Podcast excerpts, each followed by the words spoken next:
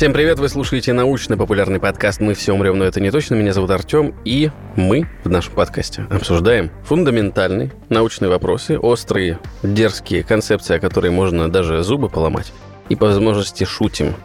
Э, делаем мы это не в одиночестве, приглашаем ученых, популяризаторов науки, научных журналистов. И если вы посмотрите список тем, или вы наш э, давний слушатель, вы знаете, что мы очень многие области науки стараемся охватить. В очередной раз так скажем, изюминка нашего сезона – это пристальный взгляд к муравьям. Но здесь же еще и интересно, как бы кто смотрит? Человек. Насколько мы отличаемся от муравьев? В предыдущие эпизоды мы обсуждали и морфологическое различие муравьев, что они себя представляют, как они себя ведут, почему они воюют, как они общаются. И на пике вот этих вот тем наш слушатель, а он может посмотреть список ссылок к этому эпизоду и поставить на паузу и послушать предыдущие 4 часа. Или отважиться сразу. Евгений смеется. Сейчас вы знаете, кто это, если вы первый раз пришли к нам. Вот как бы кульминация, как мне кажется, всех наших предыдущих бесед – это попытка оценить, почему муравьи такие, какие они есть, почему мы такие, какие они есть, как мы развивались параллельно или, может быть, последовательно. Вот если конкретизировать, то я бы обозначил тему сегодняшнего эпизода следующим образом. В чем схожести и отличие нас как видов, нас как социальной организации, такой представители одного вида, и ответить на этот вопрос, попытаться через прослеживание эволюционного пути муравья и человека. Я, собственно говоря, буду вести этот диалог, а отдуваться будет наш давний, знакомый, хороший друг, гость Евгений Бургов, сотрудник лаборатории робототехники, Национального исследовательского центра Курчатовский институт и Института проблем экологии и эволюции РАН. Здравствуйте, Евгений. Здравствуйте, Артем. Соболезную вам. Тема сегодня у нас сложная. Не знаю, по-моему, тема прекрасная. А, ну тогда поехали. Итак... Я бы ее коротко и немножко по-другому обозначил, как ну, что ну, муравей – это тот же человек, но меньше и другой. Не знаю, почему все всегда смеются. Ну, потому что меньше... Крайне серьезно. Меньше и другое, это практически никогда такого не было, и вот опять. Да, есть некое противоречие. Оксиморон практически. Нет, это просто противоречие. Хорошо. Как скажете. Я предлагаю посмотреть, какие есть сходства, какие есть различия, и их природу. Ну, как минимум, муравей маленький. Давайте системно подходить к вопросу, да. Хорошо, итак, большой взрыв, протопланетные образования, хм. формируются небесные тела, вот да. эти похожие на планеты, дальше взрывы магмы, вот эта вот нестабильность, какая-то турбулентность, потом... Проматываем, планета... немножко проматываем, Да-да-да. и вдруг вот у нас жизнь зародилась. Ну, какие-то, да, сначала у нас цианобактерии, потом... Подождите, это сложная, просто жизнь. Хорошо, просто Насчет э, сразу жизнь. цианобактерии, мы будем говорить о том, что живые существа на нашей планете имеют общие корни. В какой-то момент, да, появились живые существа, потом сразу умерли. Так было. Сначала шла химическая эволюция, и некие химические соединения с большим количеством молекул оказывались стабильными и сохранялись. Шел отбор химических веществ. Еще и воспроизводили себя. Сначала просто сохранялись, а потом научились себя воспроизводить и стали живыми. Но они становились живыми и умирали. Становились и умирали, становились и умирали. А потом оказалось, что некое сообщество живых существ стало живым и самоподдерживающимся. То есть жизнь не только зародилась, но и закрепилась и ну стала да. развиваться. А вот с этого момента по тем или иным причинам группы живых существ стали расходиться друг от друга. Ну, появилось разнообразие какое-то. Стало появляться разнообразие. Да-да-да. Возникло расхождение, оно же дивергенция. И в разных условиях разные группы живых существ стали формировать уже различия. Основная причина различий – это как раз расхождение живых существ и приспособление к некоторым специфическим условиям. Вот, да, нишу да. занять. Ну, не обязательно нишу, а просто... Не, ну приспо... как, ну это случайный процесс, появилась мутация, она оказалась Случайность – это непознанная закономерность. Господи. Да. Хорошо. Насчет э... Бога не знаю, я считаю, что Где... его нет. Вот как я вас да ну я ладно, хорошо, как культурный потерял. образ. Я есть. не знаю, зачем вы мне об этом сказали. Ну вы же обратились, я не мог не заметить. Хорошо, хорошо. Если хотите, вырежите. Нет, я все оставлю. Оставляйте. Это должно давлеть над вами. Вы должны понимать, что каждое ваше слово может быть использовано против вас, Евгений. Да каждое, каждое мое слово может использовано быть против того, что так. я имею в виду. Это гораздо Итак, страшнее. Какая у нас точка отсчета? Где мы начинаем прослеживать этот путь? Я предлагаю опираться не не на точке отсчета во времени, а на биологическую систематику. Хорошо. Дело в том, что биологическая систематика опирается на теорию эволюции. Угу. Молодых студентов, биологов или около биологов мучают каждый раз. Вот есть занятия по какой-то группе организмов, по какой-то группе живых существ. И молодых биологов заставляют давать систематическое положение объекта. Он обязан рассказать вот все то, что мы сейчас будем проговаривать, Угу. еще и на латыни. Прекрасно. Да, вот специально для ваших слушателей сегодня без латыни вот здесь. Я предлагаю определить систематическое положение в системе живых существ, муравьев и человека. Я себе представляю это как систему такую групп, группировки такой определенной, навигации условно в этом многообразии живых существ. И наверняка есть какое-то вот пересечение, круг представим. Вот круг, в который и мы, и муравьи входим. Правильно? Мы этот, дадим как раз... этот круг и называется круг. надцарство, да? Вообще есть царство. Подождите. Давайте так проговорим. Когда-то великий систематик Карл Линней предложил замечательную систему систематики живых существ. Мгм. И до него были попытки, но его система была принята другими учеными, и он сам говорил о том, что она во многом искусственная, и его коллеги это понимали. И принципом ее последующего изменения стали как раз данные об эволюции живых существ. То есть принцип объединения живых существ в некие группы, он один. Живые существа из одной группы имеют общее происхождение. Основная единица биологической систематики – это вид, но есть и более крупные. Есть более мелкие, но большинство более крупных. Более мелкий что? Подвиды, например, есть. Это страшное. Но есть, например, давайте не будем углубляться в описание систематических групп, а просто их перечислим. Ну, это все, как бы, в любом случае, это абстракция некая, и на слух понять тяжело. Я имею в виду название. Ну, давайте. Так вот, все-таки, где-то мы находимся в одной группе. Да. Я сейчас очень упрощаю с муравьями. Да. Это где находится? Давайте так. И мы, и муравьи — Щас. это- И мы, и муравьи — это эукариоты и животные. Среди... Смотрите как. Я вам хотел дать следующее систематическое положение человека и животных. Оно не полное и на русском языке, но тем не менее понятное окружающим. Человек относится к надцарству эукариоты, царству животные, типу хордовые, классу млекопитающие, отряду приматы, семейству гоминиды, роду человек и виду человек разумный.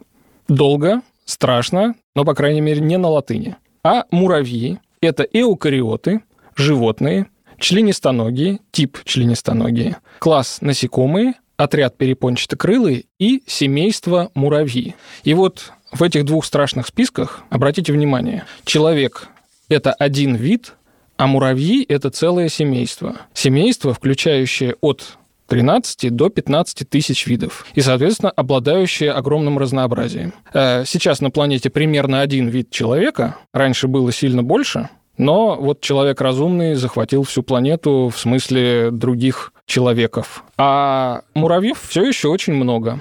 И они отличаются друг от друга и по размеру, и по количеству особей в семье, и по каким-то другим качествам, в том числе по морфологическим. Очень сильно. Есть муравьи слепые, есть муравьи очень хорошо видящие. Об этом слушайте в нашем предыдущем эпизоде. Хорошо. И все-таки так, эукариоты – это у нас указание на то, что клетки имеют такое строение, когда ядро вот внутри находится, правильно? Смотрите, мы с муравьями относимся оба два к надцарству эукариоты. Над царством. Да. Это говорит о том, что, во-первых, у нас общие предки, и у этих общих предков, и у нас в том числе сейчас, в клетках есть ядра, то есть специфический специализированный органоид, который занимается операциями с наследственной информацией. Ну, допустим. В противоположность у прокариот, например, у бактерий, генетическая информация в виде нуклеиновых кислот находится непосредственно в цитоплазме, Цитоплазма – это вот это вот жижа внутри мембраны. внутри клеток, да. Хорошо. И мы, и муравьи ядерные. Да, можно Ребята, и так сказать. Помимо ядерные. этого, мы еще и животные. Да. Животное – это кто? Это то, кто двигается? Э, Смотрите как. Наши с муравьями общие предки не впитывали питательные вещества из окружающей среды, а начали их захватывать и активно двигаться. Вот вспомните курс школьной биологии, там есть амеба. Как образ. Обращаю ваше внимание, ни мы, ни муравьи от современных амеб не произошли. Современные амебы удалены от наших общих предков во времени точно так же, как мы и муравьи. Но вот как образ, клетки, которая Мгм. что-то захватывает, он вполне показателен. Но, обращаю ваше внимание, амебы тоже много чего выработали к настоящему времени. Они очень современные Не животные. сидели, сложа руки. Сложа э, псевдоподии, я бы так сказал. Но, э, короче говоря, наши с муравьями общие предки, э, то есть общие предки животных, захватывали некие пищевые объекты, выработали и активное движение, и Мгм. голозойный тип питания. Больше того, я это в систематике, вот в этом страшном долгом списке, который неудобно слушать, не дал. А, Дело в том, что и мы, и муравьи – это животные многоклеточные, а еще и мы, и муравьи – животные билатерально-симметричные. Но это вне этой классификации. Я, я просто об этом не говорил. Но, тем не менее, это есть. Но это внутри этой классификации, вот этой лестницы. Это без э, конкретно таких э, разделов нет. Да-да-да-да-да. Просто э, Мгм. важно. Особенно билатерально симметричные. Страшно. страшно... Не знаю, что это значит, да. Нет, я-то знаю, что это значит. понятно, я не знаю. А я вам расскажу, Давайте. что это значит. Что если через наше тело провести воображаемую плоскость от спинки к животику, Мгм. и да, от переднего конца тела к заднему, то окажется, что мы симметричны относительно этой оси. И мы, и муравьи. Нет. Но легкие асимметрии, конечно, есть. И больше того, есть у многих животных вторичные асимметрии. Но наши общие предки не Мгм. только выработали много клеток внутри своего тела, но и активно двигались, выработали передний и задний конец тела А, к переднему. вот к переднему они в течение времени очень долгого э, относили органы чувств, вот и, соответственно, ротовое отверстие. И, э, в общем, вот это вот такое нечто похожее на червяка. Да-да-да-да-да. это вот э, такой грубый-грубый портрет нашего с муравьями общего предка. А дальше мы пошли с разными путями. Да, вот тут хордовые членистоногие. Я когда на биологии в школе показывали разнообразие членистоногих, я как-то прям... И, и это туда! То есть э, многообразие с хордовыми как-то по- попроще. Там, если есть скелет, то оно в целом одно с другим плюс-минус похоже. А вот у членистоногих там какой только гадины нету в этом типе. Да, типе. То есть То есть- разница только в том, что у нас есть скелет, а у них нет? Скелет есть и у нас, и у них. Хопа. Да, но у хордовых внутренний скелет. Мгм. То есть, во-первых, в эмбриональном развитии у хордовых э, присутствует хорда, это осевой орган, но у позвоночных она заменяется позвоночником. И это внутренний скелет. Это а можно важно. пример хордового, прям вот где про- буквально хорда? Ланцетника какого-нибудь хотите посмотреть? Хрящевые рыбы, рыбы присмыкающиеся, Ну, так-то да, хордовые, да. Ну, то есть получается, Внутренний осевой скелет, вот здесь важно, который на эмбриональном этапе у нас э, представлен хордой, а потом заменяется э, что сложным позвоночником. Да. да.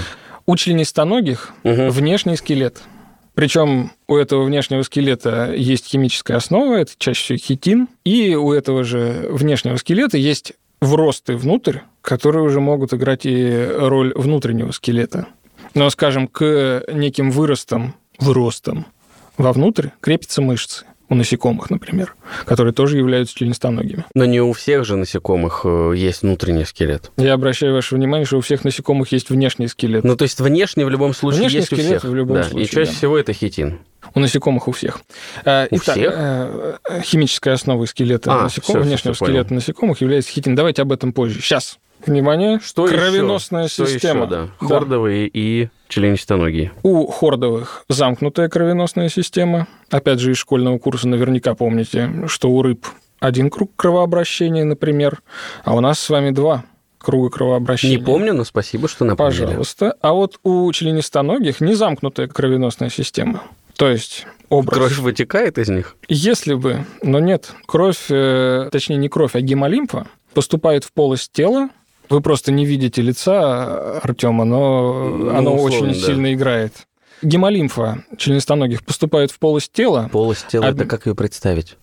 Давайте представим сначала то, что есть у нас. По кругам кровообращения кровь Циркулирует. циркулирует и никуда не изливается. Так. Она просто обменивается с окружающими органами теми или иными веществами. Да, да. Вот. А у членистоногих она изливается в полость тела и там обменивается. Вот, то есть нету этого циклического движения. Вот смотрите, сначала разберитесь, что у нас происходит. То есть кровь идет по крупным артериям к более мелким артериям, потом к капиллярам. Мгм. Потом по другим капиллярам она собирается уже в- сначала мелкие, Отдав да, обменявшись, не углубляясь в подробности, просто обменялась и возвращается по крупным сосудам обратно. Вот она никуда не изливается. Она движется по сосудам. Вот у членистоногих не так. Она изливается, обменивается и возвращается обратно. Вот такая Изливается, обменивается и возвращается обратно. Как? Кто ее Но она, возвращает она же, она же обратно? во внешнюю среду. Вы просто а когда говорите полость полость, для меня Да. это пустота. Нет, не Ну, вот пустота, там, ассоциативно. то- там Не-не-не, тоже есть я гемолимфа. спрашиваю. Там Вот, то тоже есть- есть гемолимфа, да. Другой вопрос, что это не замкнутая система. Вот о чем речь. Туда-сюда, туда-сюда. Но непроизвольно же она разливается. Случайно. Гемолимфа. Вот. Помню, что случайность – это непознанная закономерность. Просто я картинку вот из биологии сейчас вспомнил. Плюс-минус насекомых тоже такая разветвленная система вот этих канальцев, по которой гемолимфа растекается. Растекается. Просто да, ее никто не гоняет. Она не собирается так же. То есть она растекается, Так. вытекает в полость тела, Полость это что? некое пространство... Между куда- органами? Да, между органами. Вот.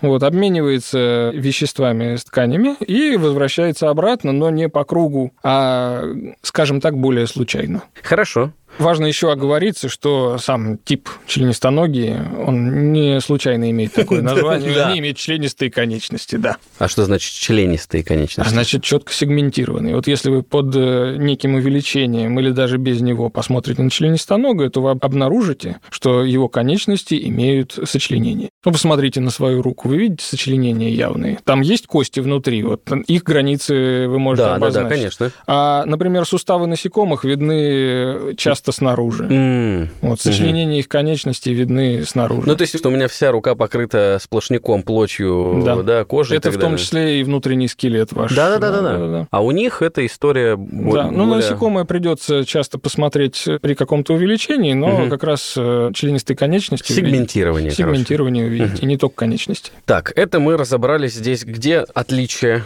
Типа, хордовые от, от типа, типа, да, членистоногие. да. И это в том спускаемся. числе такое разветвление Мгм. наших э, ветвей эволюции. каких-то там предков. Да, я предлагаю посмотреть э, ветвление классов. Мы относим э, вот так вот в сравнении, а дальше уже пойти отдельно. Мы относимся к классу млекопитающие, а муравьи относятся к классу насекомые.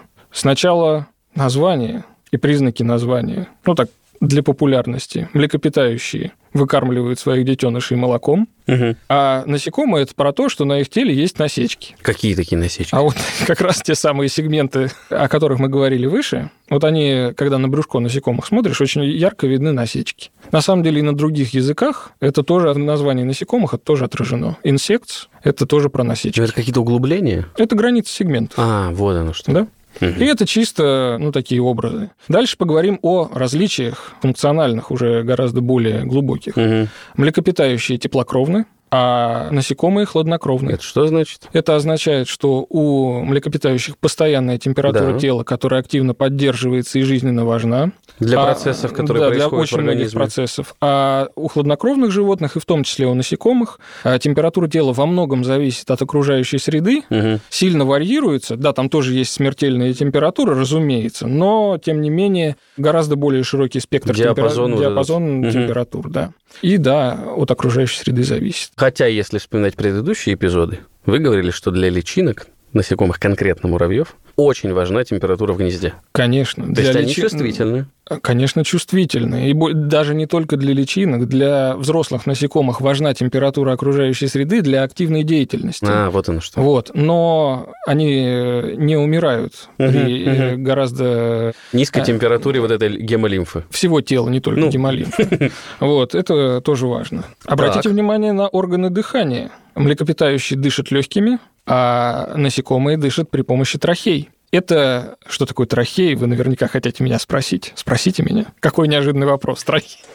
Нет, я просто помню, что у них трахея, ну хорошо, вот дырка в корпусе, и через нее как-то вентилирует воздух, насколько Ну, я не помню. совсем дырка в корпусе. Трахея – это трубочка. А, при- Ну, именно у насекомых трахеи. У нас с вами это... У нас это орган? Это часть дыхательной системы. Мгм. Вот. А у насекомых трахеи – это специальные трубочки, которые доставляют газы непосредственно к тканям тела. Но там мышцы, которые их вкачивает, нету. Они вот Э, как... Там есть э, специальные системы, ну, есть разные варианты трахей. Во-первых, Мгм. они состоят из кутикулы, то есть из того же, из чего состоят покровы насекомых.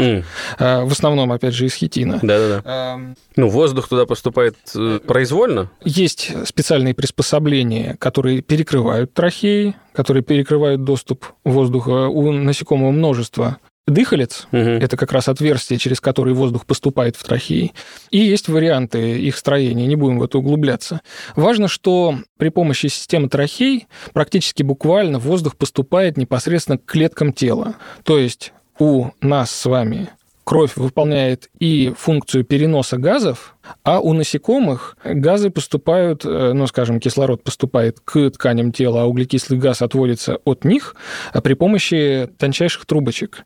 И вот эта особенность, в том числе вместе с внешним скелетом, э, очень сильно ограничивает э, размеры тела. Так а почему не застаивается там углекислый газ? Э, У нас мышцы качает. У них- Вдохнул, выдохнул, то есть мышца работает. Одно вдохнуло, другое выдохнуло, а у них... У них тоже есть некие движения тела самого, которые Мгм. стимулируют движение воздуха в трахеях. Есть, опять же, специфическая структура и возможности дыхалец по ограничению движения воздуха внутри. Но обратите внимание, что вот при таком, я еще раз обращаю это внимание, что при таком специфическом размере это способе, ок. да, ок-ок, но тем не менее сконцентрируйтесь, размер маленький у насекомых. Я На самом говорю, деле, когда-то... для их размера этого достаточно. А, Вот вы спрашивали перед передачей, когда появились насекомые. Они появились еще когда кислорода на планете было Много. сильно больше, да, и тогда насекомые могли быть крупнее. Но по мере того, как атмосфера становилась менее богатой кислородом, насекомые уменьшались. Потому что их размер А большой. В, том числе из-за этого, из-за того, что такая дыхательная система не способна обеспечить э, кислородом крупное животное. А чего ж, если у них так много видов, так много морфологического разнообразия такое большое, не появилось какого-то органа, который гонял бы активно? То есть кислорода меньше, так увеличите его э, количество, которое поступает в тело. То есть увеличить скорость подвода и отвода, газообмена. Скорость газообмена почему не увеличилась? Это вы как инженер рассуждаете. Вот если... Так эволюция, она так и работает. Не совсем так. Э, Эволюция работает с тем, что есть и Ну да, ну теми да. способами, э, которые доступны. А, То есть э, э, живое существо меняется в рамках своих возможностей. Мгм. То есть это мы с вами уже как животные способные, во-первых, культурные, во-вторых, способны к Я творческой понимаю, что деятельности. себе не отрастит муравей, только мы какая бы можем мутация ни случилась. придумать и резервуар с кислородом, и у нас есть производственные мощности для того, чтобы обеспечить какое-то количество людей такими резервуарами. А живые существа, не обладающие такими свойствами, они вынуждены просто как-то меняться или вымирать. То есть муравей просто решил уменьшиться. Насчет решил э, Я грубо. условно говорю. А, а я вот точно вам говорю, что Хорошо. они не решили, они э, отбирали. Насекомые, во-первых, вынуждены были уменьшаться, Мгм. и когда появились на планете муравьи, а это порядка 100 миллионов лет назад, их предки были довольно мелкими относительно, ну, скажем, насекомых там, более ранних эпох.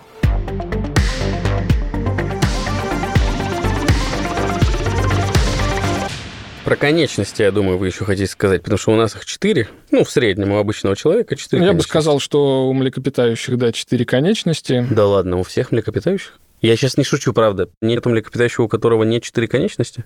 Во-первых, есть вторичные некие виды изменения, во-вторых, есть некий травматизм, конечно. Вот, но вообще у млекопитающих четыре конечности. Я, нет, а у нас я с вами, обратите об этом, внимание, если они честно. еще и виды изменены. У нас всего две ноги, Это а две да, другие я руки. понимаю, понимаю. У насекомых три пары ног, одна пара антенн и э, исходно две пары крыльев. Вот То есть такой всего набор. 10. Я бы не считал. Я Не, бы ну обратил внимание на функции. Шесть ног, Смотрите, антенны, ноги это для движения по поверхности, Мгм. антенны это чувствительные органы. Мгм. Мы про это с вами в предыдущем эпизоде очень подробно разговаривали. А крылья, у кого есть, для полета. И то обратите внимание не у всех. Есть, например, двукрылые насекомые. Это комары и мухи. Так. А у них одна пара крыльев редуцирована, и они вот отвратительно жужжат или пищат остатками той, как той пары крыльев. Серьезно? Они да, а у пищат? муравьев, у рабочих особей нет крыльев вообще. Это один из систематических признаков. Почему они не пищат? Ну, потому что совсем нет. Так, и хорошо. И вот это мы сейчас обсуждали класс мы спускаемся к отряду. А дальше я предлагаю уже такое сравнение не делать и только обратить внимание на то, что человек относится к отряду приматы, семейству гоминиды, роду человек, виду человек разумный, он же Homo sapiens. А муравьи – это целое семейство, относящееся к отряду перепончатокрылые. Здесь бы я еще немножко про термитов рассказал.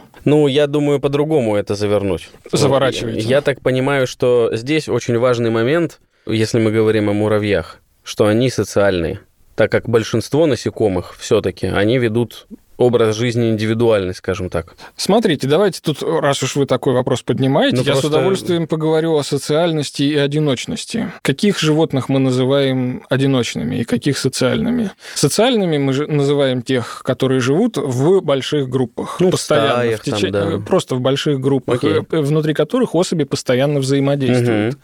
Причем эти группы могут быть из родственных особей, например, как у муравьев или термитов, это семьи, а могут быть из неродственных. И там, скажем, э, социумы могут быть, опять же, временными или постоянными. Например, стая рыб – это временное социальное образование, а семья муравьев – постоянная. Короче говоря, есть определенная вариация, но Понимаю. определенные вариации. Но тут важно отличать от одиночных животных. А отличия здесь какие? Вот совсем одиночных животных, совсем-совсем, не бывает, потому что им нужно спариваться и размножаться. Безусловно. Да, Я и... имею в виду, они занимают какую-то территорию, и вот на ней живут прекрасно себе, да, охраняют ее. Потом в, в моменты, э, когда им необходимо спариваться, они встречаются, здесь имеют место быть социальные взаимодействия, происходит, собственно, спаривание, угу. выводится потомство, Тут, между прочим, у животных, считающихся одиночными, может иметь место забота о потомстве, и это тогда тоже социальное взаимодействие. Например, вот рыси – это пример одиночного животного. Однако после спаривания самка рыси заботится о своих детенышах,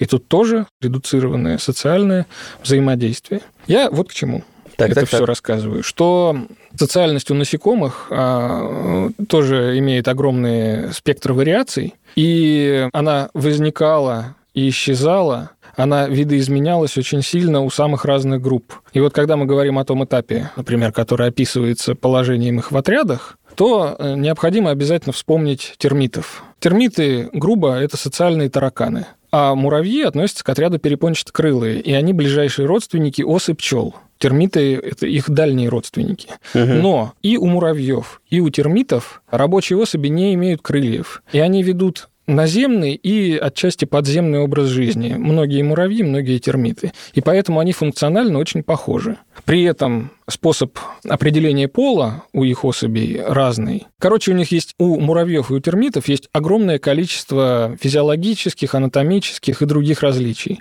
По анатомии и физиологии муравьи ближе к осам и пчелам, но вот социальная организация и, ну, такая роль в сообществах, во многом у муравьев и у термитов схожи. И это уже пример, вот мы говорили о расхождении в самом начале, а вот это пример э, такого эволюционного схождения в смысле выработки исходных приспособлений для одинаковых условий окружающей среды. Это называется конвергенцией в эволюции. А если мы говорим про эволюцию неких органов или систем органов, то хорошим примером конвергенции является появление плавников у разных животных. Например, плавники рыб, плавники дельфинов и плавники каких-нибудь э, древних э, водных динозавров, они имеют одинаковую или, по крайней мере, похожую функцию движения в воде, но они имеют разное происхождение.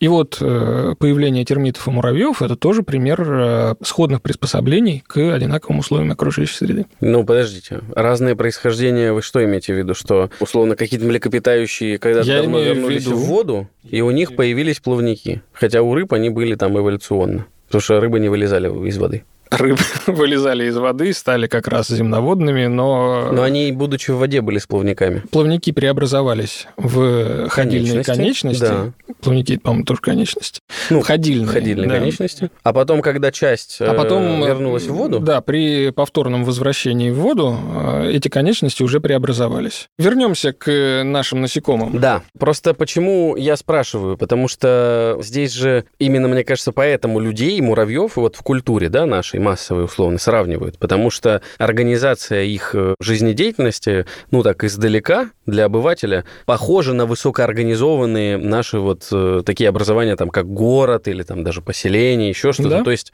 такое сосуществование большого количества особей, прям ощутимо большого количества особей, при этом э, разграничение деятельности внутри, и вот такая абсорбация, то есть, ну, как бы, вот группа конкретного там вида, в случае человека еще и рода, то есть одна вот эта вот группа отличается от другой, и там, и там есть разделение труда, сосуществование такое. То есть вот почему их сравнивают. Но у насекомых... Мы-то один вот вид, да, человек разумный. И род у нас один тоже. Семейство тоже одно. То есть в отряде приматов мы выделяемся тем, что нас вот много, мы живем вместе там.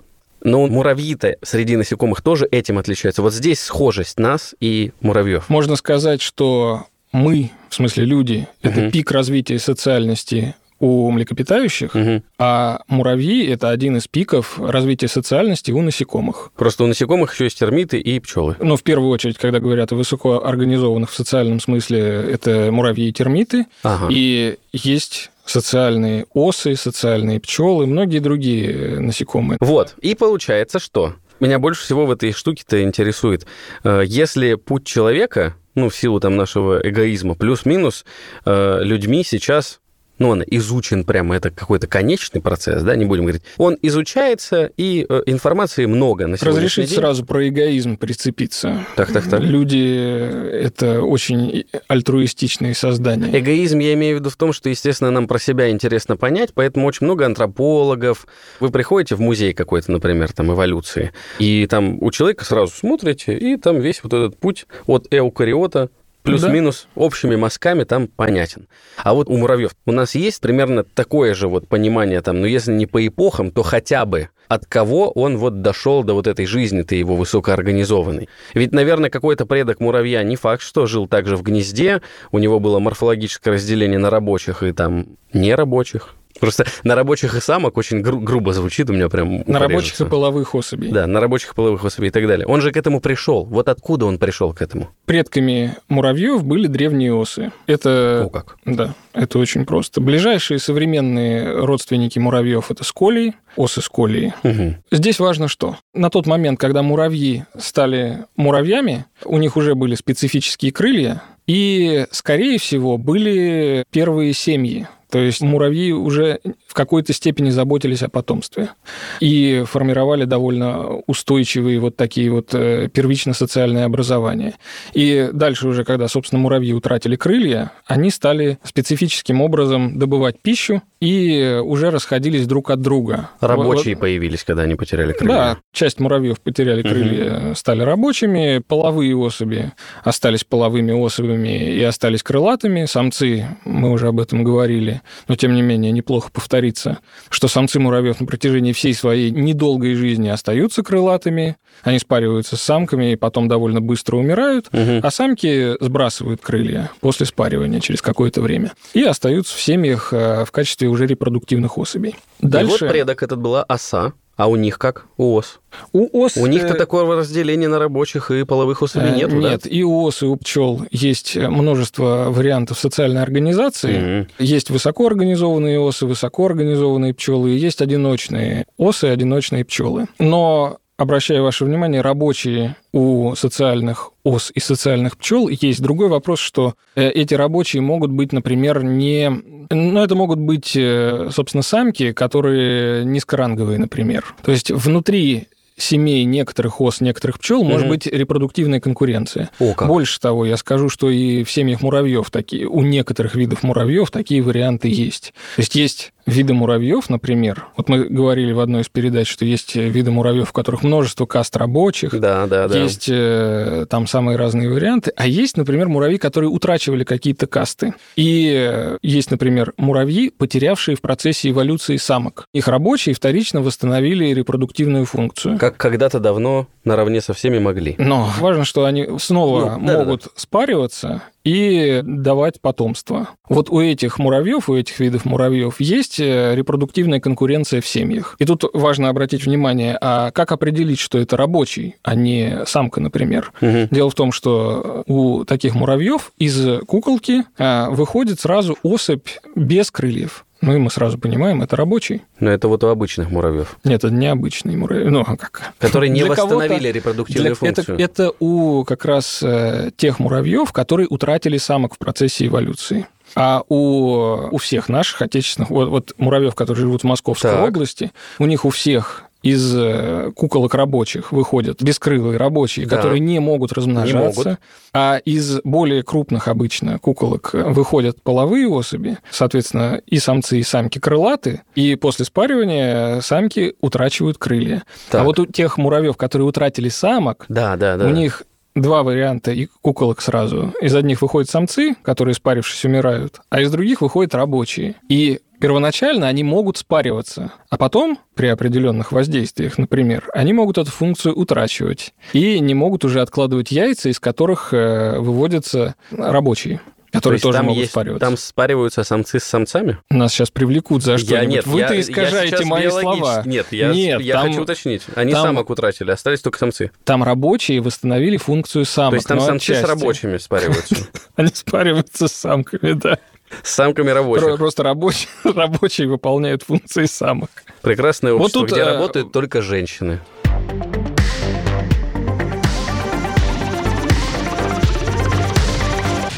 Женя, если подводить итоги и сравнивать человека и муравья, с чего мы начнем? С семьи? Я бы начал с того, что все-таки человек — это примерно один вид на планете. Раньше было побольше. Сейчас примерно один. А муравьев от 13 до 15 тысяч видов. То есть при этом сравнении необходимо помнить о множественности муравьев и множественности вариантов. Ну, ты это как мантру повторяешь в каждом эпизоде. вот что Про делать. 13 На- тысяч надо, видов. да. От 13 до От, три- 15. от 13 да. до 15. Надо, это важная информация. Ну, давайте начнем сравнение как раз с семей. Семья — это основная социальная структура у муравьев. И давайте сравним ее с семьями человека. А с какой семьей? Нынешней или вот первобытного человека, когда семьи были большие? Где а вот там- видишь, как раз хороший заход. То есть э, нужно помнить, что семьи, они же общины. Мгм. И, кстати, у муравьев тоже можно семью называть еще и общиной, потому что там и родственные механизмы, и механизмы такого неродственного, возможно, взаимодействия Мгм. объединены. Короче говоря, самое главное, семьи муравьев значительно более многочисленны. И особи в семьях муравьев имеют четко выраженное разделение репродуктивной функции. Мгм. То есть есть, ну, мы об этом с тобой еще в первом эпизоде говорили, есть рабочие особи, которые не размножаются или почти не размножаются, есть репродуктивные особи. Мгм. Вот. У людей, так или иначе, вот эти моменты, связанные с размножением, они, ну, очень сильно влияют на нашу социальную жизнь. И, обрати внимание, наших рабочих, ну, что такое рабочие у человека, кто это такие? Да любой А, человек. Да, любой человек может быть рабочим, это, И может рожать. это общая функция. Ну, не любой человек может рожать, обрати Половина внимание. представителей. А Я бы не, не знаю, там точно ли половина или нет. Ну, кто-то может выполнять репродуктивную функцию, кто-то не может. В смысле, там у каких-то людей проблемы просто бывают. Но это не связано с вот таким... Морфология. э, с, да, с морфологией кастовым разделением общества, как это у муравьев. Мгм. Вот. Однако есть и общее, обрати внимание. Общее – это забота об потомстве и друг о друге. Вот такие вот э, плотные взаимодействия внутрисемейные, они характерны и для людей, и для муравьев. Но про других насекомых сказать так нельзя. Обо всех я имею в виду. Обо вот если всех, о царстве конечно, говорить, нельзя. то там такого не, не о наблюдается. царстве, а Вот о классе. царство.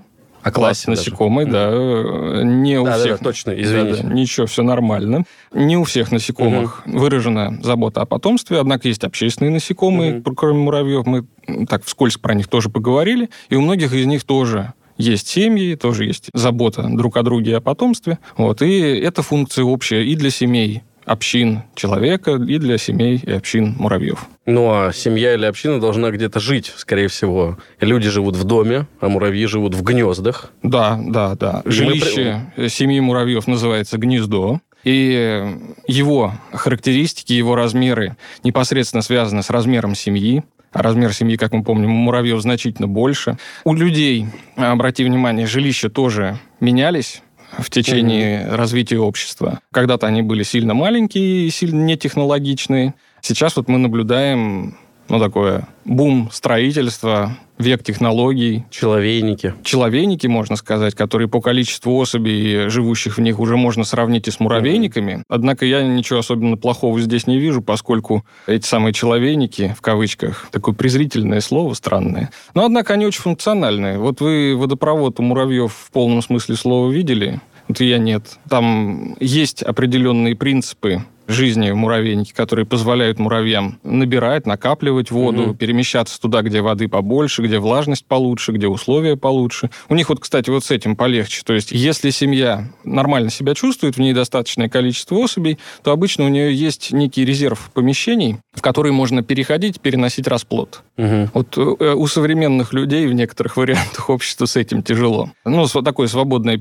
относительно свободное перемещение невозможно. Но это уже такие условности. И, но ну, я бы вот на что... отношение, потому что человеку слишком, ну, малый прошел э, эволюционный период, да, чтобы человек адаптировался для жизни в 6 квадратных метрах, понимаешь? Поэтому презрительно, что человек не приспособлен к тому, чтобы жить в норе, который ну, предлагает застройщик современный. Ну, не всякий. Вот, или, ну, короче, есть самые разные варианты ну, жилища. Там карману, есть да. даже нормы, по которым... Есть, есть, есть конечно, есть. конечно. Не всегда они выполняются, но они есть. Вот. И, но обращаю внимание, что при этом есть еще и возможности даже на тех очень маленьких квадратных метрах, которые недоступны муравьям. Водопровод, угу. ну там опять же с натяжкой можем сказать, что что-то такое есть, в смысле градиент влажности в гнездах муравьев. Полноценный водопровод вряд ли обнаружится. А вот, скажем, газ, электричество, всякое такое. А им не надо, результаты... они сами греют гнездо. Не все. Да? Э, не нет, все? нет. Как мы помним, муравьи хладнокровные, угу. вот, и только некоторые виды, э, повышая численность особей в семьях и усложняя устройство строительства и усложняя строительство гнезда, используя самые разные материалы, могут накапливать выработанное ими тепло, угу. эффективно сохранять солнечное тепло и так далее. Но для большинства муравьев э, совершенно справедливо ну, такая полноценная хладнокровность, то есть угу. и гнездо в том числе остывает или нагревается в соответствии с температурой окружающей среды. Здесь бы неплохо вспомнить про материалы, которые используют муравьи. Большинство гнезд э, муравьев связано с почвой или древесиной. И сам процесс строительства гнезда чаще всего инстинктивно обусловлен. То есть, безусловно, муравьи учатся чему-то, в процессе своей жизни. Но доля инстинктов в их жизни очень высока. И в гнездостроении оно выражается очень сильно. То есть, если вы возьмете рыжих лесных муравьев, там, не знаю, с Урала, из Московской области, э, с Дальнего Востока, их гнезда будут очень похожи. Они тоже будут собраны из растительных материалов. Купол гнезда, подземная часть... Вырыта. Да, вырыта. И материалы будут близки. То есть, э, муравьи инстинктивно подбирают схожие материалы и формируют гнездо как жилище для семьи сходной структуры. Однако, подчеркиваю красным, они обучаются, и в гнездостроении тоже видно, гнездо может быть подстроено под конкретные условия окружающей среды. То есть нужно подчеркивать здесь и общую функцию, да, конечно, это жилище, и дом человека, и гнездо муравьев, это жилище, функция здесь общая, однако происхождение разное, и инстинктивное наполнение у муравьев очень высокое, а у человека огромная доля обучения в процессе строительства и огромная роль эм, культуры, культуры промышленного прогресса, вообще вот э, доступных материалов, технических возможностей. Люди ну. очень быстро учатся и в таком ну, при достаточном уровне технического развития очень сильно улучшают свое жилище в том числе. Ну так э, вид предок, да, наш, он жил под открытым небом. Откуда у него взяться инстинкту, который отвечает за строительство того или иного жилища? Вы знаете, вот про инстинкты лучше с, с антропологами поговорите, но я бы тут сказал, что большая часть инстинктов человека редуцированы. У нас там какие-то остатки есть. То есть редуцированы, то есть как бы не используются? Они практически исчезли в процессе mm-hmm. эволюции. Вот если правильно помню, подчеркиваю красным, я мирмиколог, я по муравьям специалист. Вот если правильно помню, то только ну, вот то, что мы безусловными рефлексами называем, это остатки инстинктов. И угу. такие настоящие инстинкты сосредоточены вокруг сферы размножения, и то они не очень сильные. Хорошо. Тогда если мы приобрели в ходе, там, ну, наверное, можно это назвать эволюционным процессом, такую надстройку, как культура, как социум, то есть ли такая надстройка у муравьев?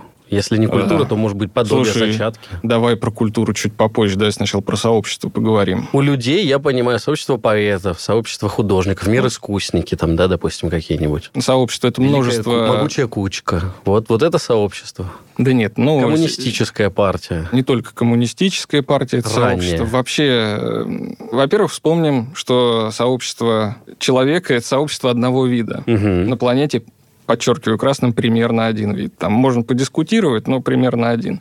А у муравьев это сообщество, ну, не прямо из 13-15 тысяч сразу, но так или иначе, если речь не о тундре, если речь о каких-то регионах, особенно теплых, то это сообщество из множества видов. Сотни видов муравьев могут жить на одной территории, взаимодействовать на ней. И эти взаимодействия могут быть самыми разными. Вот мы с тобой поговорили про муравьев-рабовладельцев и других социальных паразитов. Есть множество других вариантов. Ну, то есть это как если бы, условно, тигр с львом жили, жили рядом. кошки-собаки. Вот представь Это- себе социальные кошки-собаки. Да нет, это не это разные семейства. Муравьи это одно семейство, а кошки-собаки разные. Но просто образ хороший. Представь себе, что кошки и собаки живут там в гнездах, выбегают на территорию, собаки бегают там, например, по поверхности, а кошки бегают по деревьям и живут в гнездах на деревьях. Или там близко к... И это было бы сообщество? И это было бы многовидовое сообщество, например, кошек и собак. Мгм. Но это так, чисто фантазия такая. А вот у муравьев это норма жизни. То есть семьи, в которых множество особей живут на одной территории, взаимодействуют на ней. Большую часть времени они могут жить, там, создавая впечатление полной идиллии. То есть они подстраиваются друг под друга. Например, тропические муравьи могут формировать многовидовые дороги. То есть представь себе, что на какое-то дерево идет кормовая дорога, по которой движутся особи разных видов. И не вступают в конфликт. Да, но напоминаю, есть эпизод про войны, есть обратная сторона этого процесса. Например, в наших условиях сообщества муравьев э, стабильны, м, в них поддерживается такой баланс, но когда противоречия внутри них нарастают, они начинают воевать друг с другом. Если это не поймал, ну вот я как э, ученый, если я не попал в этот момент в поле, Мгм. не наблюдал это, тогда ну, может сложиться впечатление, как будто вот все продолжается так же. Правда, следы будут все равно. Но так или иначе, вот эти войны, они очень сильно меняют структуру сообщества на данный момент и являются важным двигателем этих самых сообществ, двигателем изменений. Как похожи муравьи и люди, и ты вот говоришь, иногда я забываю, Ну, а я про обра- кого из них ты говоришь? В данном Войны, да, в данном случае про идиллия. муравьев, э, но обратил бы внимание опять на то же самое, на... Ну, давай уже к культуре переходить. Давай. Вот про культуру и дикость, так сказать, про цивилизацию и дикость. Мне часто задают такие вопросы, и на самом деле в публикациях поднимается вопрос о наличии культуры у муравьев. На мой взгляд, о культуре у муравьев говорить не стоит. Или ну, говорить о ней в кавычках, ну да. об аналогах культуры у муравьев. То есть о чем идет речь? Что общество имеет возможность накапливать нечто, например, какие-то навыки и или результаты своей деятельности, и на этом основании более интенсивно развиваться. У археологов э, обычно говорят про материальную культуру и про обрядовую культуру, если правильно помню. Да-да. Опять же, не специалист. Ну, вот о какой материальной культуре, в кавычках, у муравьев мы можем говорить? Ну, О гнездо гнездах. вот да, что, да. да, да, да. Гнезда могут очень долго существовать. В них, опять же, десятками лет могут жить семьи. Они могут Разные. меняться. Да. И, то есть э, в ходе войн, в ходе переселений муравьи могут э, занимать гнезда близких видов, гнезда более дальних своих родственников, там просто других муравьев. Короче говоря, гнездо, ну, может отдаленно считаться аналогом материальной культуры. Но подчеркиваю красным, что все-таки в значительной мере строительство гнезда инстинктивно обусловлено. И, например, если э, другой вид если некая семья а, захватывает или просто переселяется в брошенное гнездо другого вида, обычно она подстраивает его под себя. Мгм. И через какое-то время может так оказаться, что, ну, например, я не увижу различий как специалист. Так, на самом деле, вот между нами я муравьев на картинках не так хорошо различаю, как коллеги, которые с морфологией работают. Я часто их различаю именно по экологическим признакам, например, потому как они гнезда строят. Мгм. То есть я могу взглянуть на гнездо и предположить, кто там есть. Все равно мне нужно взять оттуда пробу. Как Чтобы раз, вот, убедиться. как раз вот на эту ситуацию в том числе. Мгм. Переселился кто-то в гнездо. Ну, я догадался ну, об одних муравьях, а там другие. Так бывает. Но все равно в процессе своей жизни семья вида так или иначе приводит гнездо в соответствие своим видовым потребностям, видовым характеристикам. Но обращаю внимание все равно, Обучение у них очень важно, и семьи так или иначе подстраиваются под условия окружающей среды, привыкают к э, тем ресурсам, которые находятся на территории, могут э, новые появляющиеся поколения обучать добыче этих самых ресурсов. И э, мы можем говорить о том, что вот система фуражировки может быть, рас, может рассматриваться как аналог обрядовой культуры у людей, как аналог.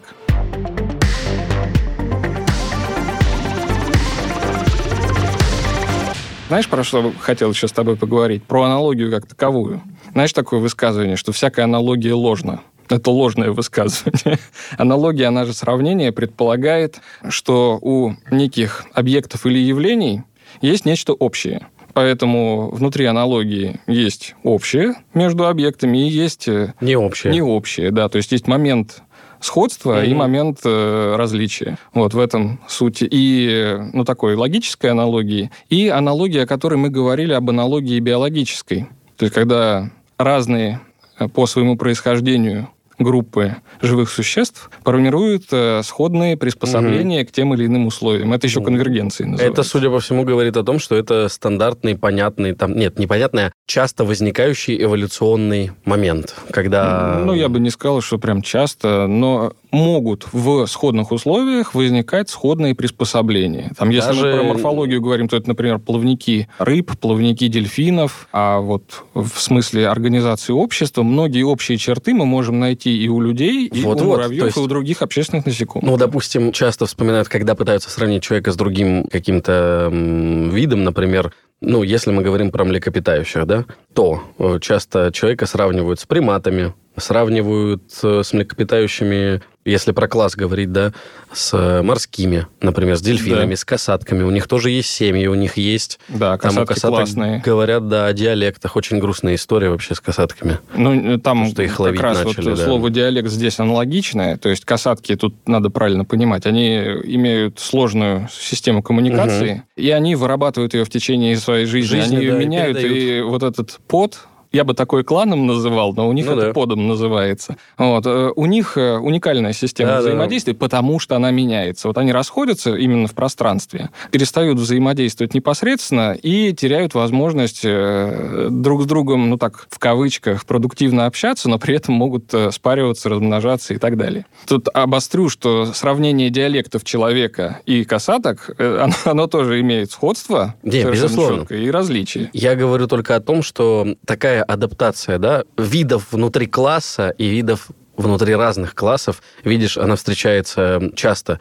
То есть у млекопитающих это люди, это приматы, это касатки, это дельфины. А у насекомых это муравьи, это пчелы, это термиты. То есть получается, что такой вид адаптации эволюционный, он в целом не присущ одному только там виду или даже классу. Вот я к этому веду. Конечно, конечно. То есть, э, ну, это такие- не что-то один раз случилось и не повторилось. Вот смотри, сущностная функция семей, гнезд, в смысле жилищ у самых разных видов, она, ну, одна и та же. Да, да, выжить. Ну, нет, ну, там, применительно к ситуации, не то, А, что, не обязательно. Нет, нет. Ну, есть, например, виды, у которых семей, э, ну, семьи либо эфемерны, либо отсутствуют, э, там просто как-то спариваются, расходятся, и тем не менее замечательно функционируют. Вот и у людей, и у муравьев, и у многих других животных семьи сохраняются. А сущности, о сущностных явлениях, Мгм. но обратил бы внимание и на массовые различия.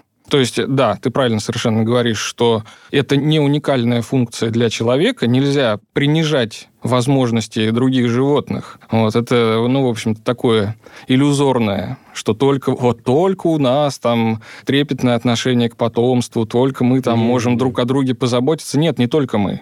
Но о различиях, связанных в первую очередь как раз с а, трудовыми возможностями человека, с культурным его развитием, тоже необходимо говорить. Ну, тогда надо поговорить, видимо, про лапки.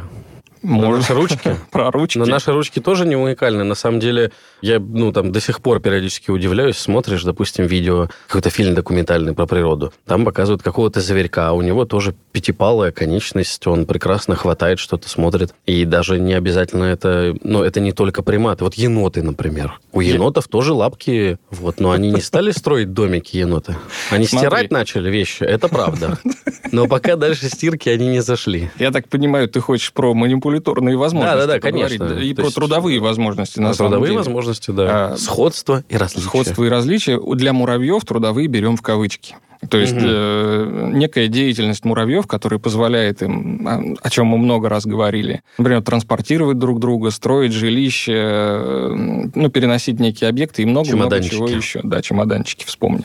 Отлично. Короче говоря, манипуляторные возможности. Ты правильно вспомнил совершенно трудовую ладонь человека с отставленным большим пальцем которая позволяет нам вести трудовую деятельность. Многие принижают значение наших конечностей. Ну, Мгм. как раз вот ты, ты на самом деле в ту сторону и начал двигаться. Вот обрати внимание. А, сказав, самом- что это тоже не, не наша Да. уникальность. Ну, понимаешь как, ну, пять пальцев, там, возможность манипулировать объектами как таковая, это не уникальность точно. Как раз муравьи замечательно манипулируют самыми разными объектами, они могут использовать для этого жвалы и передние конечности.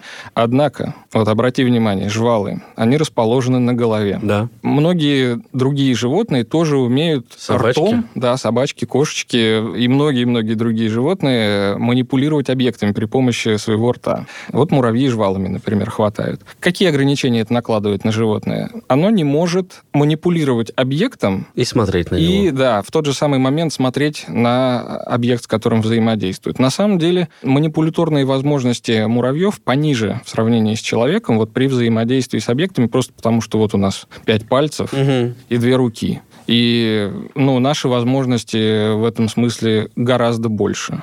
Обращаю внимание, есть там слоны с хоботом. У хобота замечательные манипуляторные возможности, он в этом смысле выдающийся, но там есть другие ограничения. Мы на самом деле про многое с тобой в первой части поговорили, и про физические размеры, и про физические размеры, которые связаны в том числе и с размером мозга. Тут важно, что, во-первых, соотношение важно массы тела и массы мозга, но, с другой стороны, и физический размер мозга тоже очень важен. Он а, как раз определяет возможность обучения, возможность приобретения новых навыков и так далее. Да, Евгений, но можно же вспомнить фильм э, по книге Роберта Хайлайна «Звездный десант», где вот с О, жуками да, сражались да, да, люди, и там была отдельная особь, да, у которой морфологическое отличие было в том, что это был огромный мозг на ножках, А вот который помнишь- думал за всех. Да, помнишь, мы с тобой начинали как раз с того, что самок муравьев правильно называть самками. Не а- матка, да, и не Они- королева, вот конечно. эти Я вот- не вот забуду этого пре- никогда. Прекрати вот, вот эти маты свои. Вот э,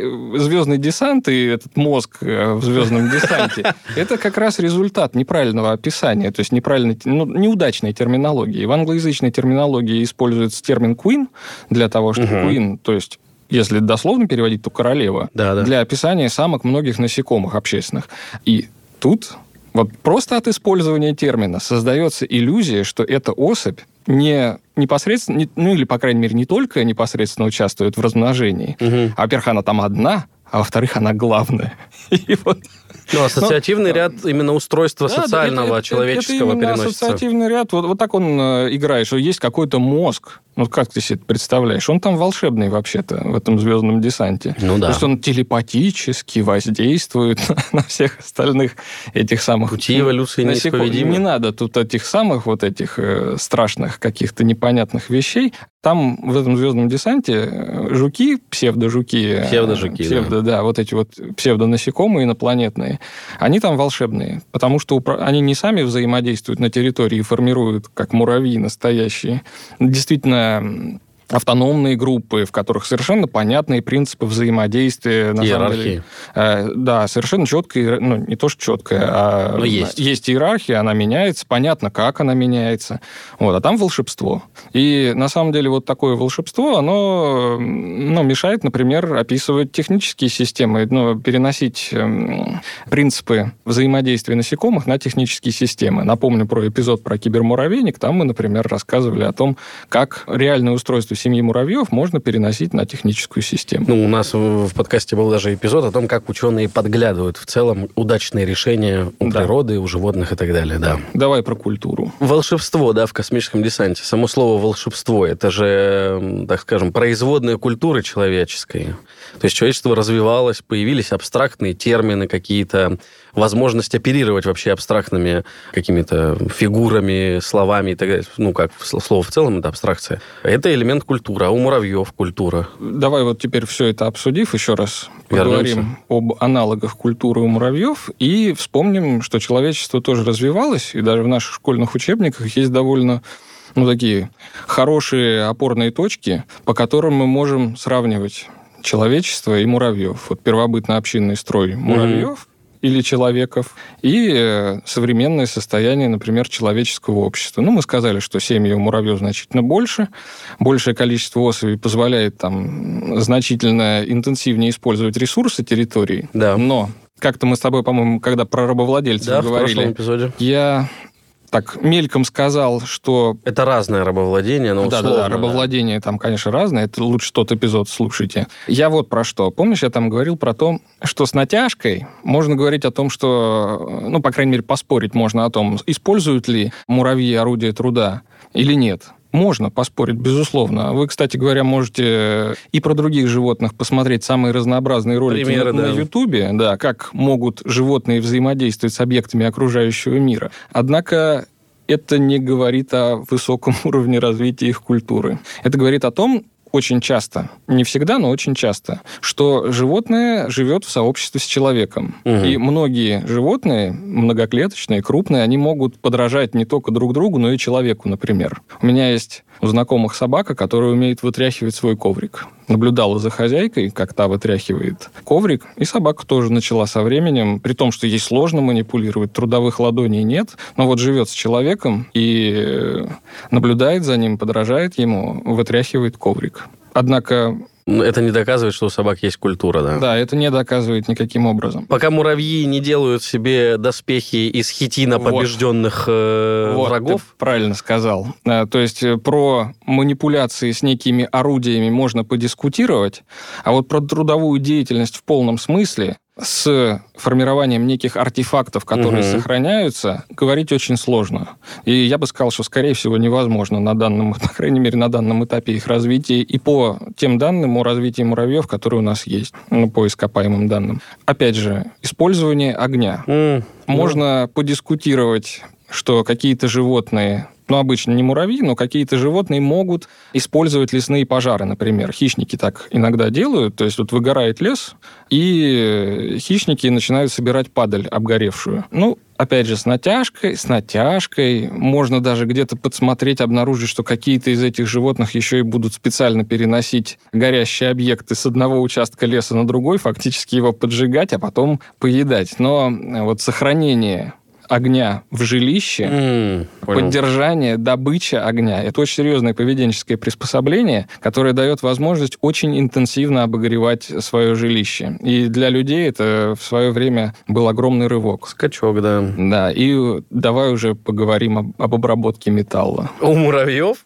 Или ты имеешь в виду, мы идем сейчас как по учебнику просто, по развитию ну, человеческой культуры? Давай мы на этом э, сравнении закончим, потому угу. что дальше за обработкой металла следует значительно более сложная трудовая деятельность с формированием как раз очень сложной обрядовой и э, материальной культуры результаты, которые окружают нас в полной мере. Результаты, которые мы говорим сейчас. В результаты, которые мы говорим, на результатах, которые мы сидим. Да, да, вот, И на результатах, которые мы сюда приехали, ели, пили и все остальное. Вот для муравьев достаточно в очень многих случаях, то есть самке достаточно прилететь или прибежать уже оплодотворенной на некую территорию, которая приемлема для данного вида, и если просто для нее удачно сложатся обстоятельства, то она сможет сформировать новую семью, эта семья будет использовать ресурсы окружающей среды, сформирует там гнездо и так далее. И эти семьи будут похожи очень сильно друг на друга, семьи одного вида. А вот э, структура сообществ человека очень сильно связана с наличием той или иной материальной культуры. Обычно говорят, вот, знаешь, там в таких всяких общественных рассуждениях часто Робинзонов вспоминают. Робинзона,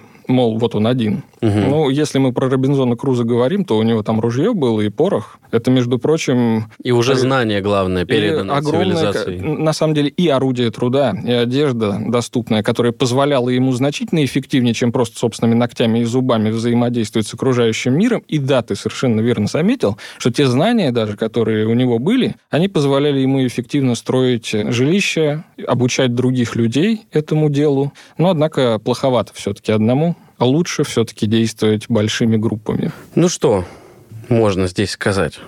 Сравнивать муравья и человека Дело неблагодарное. Дело сложное. Насчет полезное. благодарное, очень полезное, очень интересное. Я не скажу, что мы прям вот отлично сравнили. На статью научную не потянет. Кстати, это касается всех наших разговоров. Это на самом деле такие разговоры с шуточками. Если вас интересует наука в чистом виде, читайте научные статьи. Потому что я тут, а и другие ученые в устной речи ошибаются регулярно, это делают. Лучше смотрите в статьи, там это выверяется и самим автором, и редакторами, которые зачастую Все так, только порог сильнее. вхождения Евгений, очень высок в Ничего, научную есть, литературу. Есть еще научно-популярная литература. Вот я бы еще раз, в самом начале я говорил про книжку «Муравей. Семья. Колония». Вот еще раз могу ее прорекламировать. Автор Анатолий Александрович Захаров. Есть современное издание, есть советское издание. Его можно скачать э, совершенно свободно.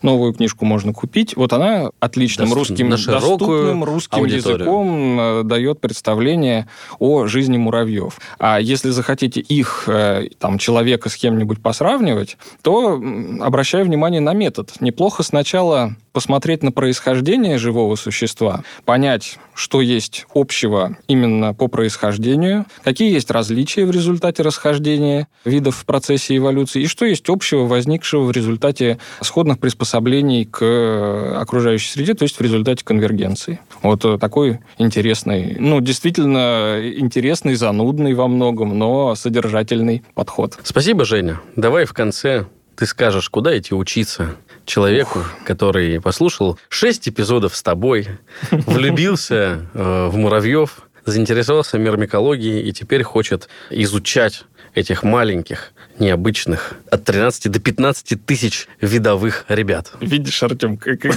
как, как это самое, как все-таки не бесполезно прошли эти эпизоды. Абсолютно не бесполезно. Вот, я очень этому рад. Когда-нибудь я сяду написать свой звездный десант и отправлю его тебе на рецензию. Давай, давай. Я, и там, поэтому он никогда половина. не выйдет, да. Нет, подожди, ну там я поправлю что-нибудь. Ты, главное, пораньше отправляй на начальных этапах. Хорошо. Обсудим, да, и будет содержательно. О том, где учиться. Как-то мы с тобой говорили, я неосторожно сказал, что энтомология начинается в аспирантуре. Так. Меня коллеги поправили. Что ты за коллеги? Ты все время говоришь, что у тебя коллеги прессуют. Это какой-то э, Слушай, клан это... мирмикологов. Вы друг друга ищете, кто что где сказал, не дай бог. А, нет, на самом деле... Мирмикологическая инквизиция. А, слушай, ну вот публичность науки – это основное, это такое двоякое дело. Ты, вот я выхожу сюда рассказать о чем-то. У самых разных коллег, и тех, кто непосредственно со мной работает, угу. и тех, кому я отправляю эти ссылки, и даже когда я не отправляю, люди слушают и иногда поправляют. Вот, иногда стыдно, а что делать? Так вот, я сказал, что с аспирантуры начинается энтомология. Меня коллеги поправили, что со школьной скамьи есть школьные кружки. Можно заниматься мирмикологией, энтомологией. Ну, не с младших классов, конечно, но в школьных кружках биологии, там, класс с восьмого очень хорошо. А муравьи – замечательный модельный объект. Если, например, школа сельская, там, у школ бывают лесничества. Вот, э, на этих этапах можно ребятам замечательно поработать с муравьями. Если заинтересованные э, нас вдруг услышат есть наша группа «Муравьи формика». Пишите туда, подскажем, поможем. Там mm-hmm. есть литература, можно, опять же, ее почитать. Короче говоря, со школьной скамьи можно учиться, дальше неплохо получить биологическое образование. Вот. Да, но это, ну, в современных условиях это, конечно, бакалавриат, магистратура, да? а дальше аспирантура по соответствующей специальности. Ну, в каком-то количестве учебных заведений страны этому учат. Ну, то есть точка входа все равно это биофак. Ну, не только биофак. Это, знаешь, на самом деле мирмикология – это междисциплинарная область. То есть, э, да, да, да. Вот так на меня сейчас посмотрел. Ну, я удивлен. Можно заниматься почвами, например. Муравьи очень а, интенсивно влияют точно. на почву. Можно заниматься химией, но если вот муравьи интересуют как объект, то там огромный простор для для того, чтобы ну, именно муравьев изучать. Химию изучать. Да, да, да, да. В конце концов, генетика это по большей части тоже химия. Вот, то есть это там немножко другая специфика угу. работы там, в сравнении с, с этологией нашей. Вот, поэтому ну, можно с самых разных углов а, зайти. Сторон зайти. На, на самом деле, если просто муравьи интересует, если вести научную работу основательно, планомерно, по хорошим методикам, то даже и без этого всего могут получаться хорошие статьи.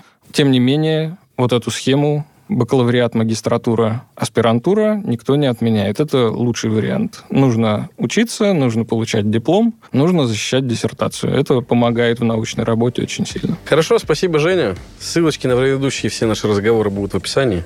Успехов тебе, ждем научных статей. Артем, и заходите в группу Спасибо Евгения. тебе большое. Вот и всему коллективу, который над нашими подкастами работает, огромное спасибо. Счастливо.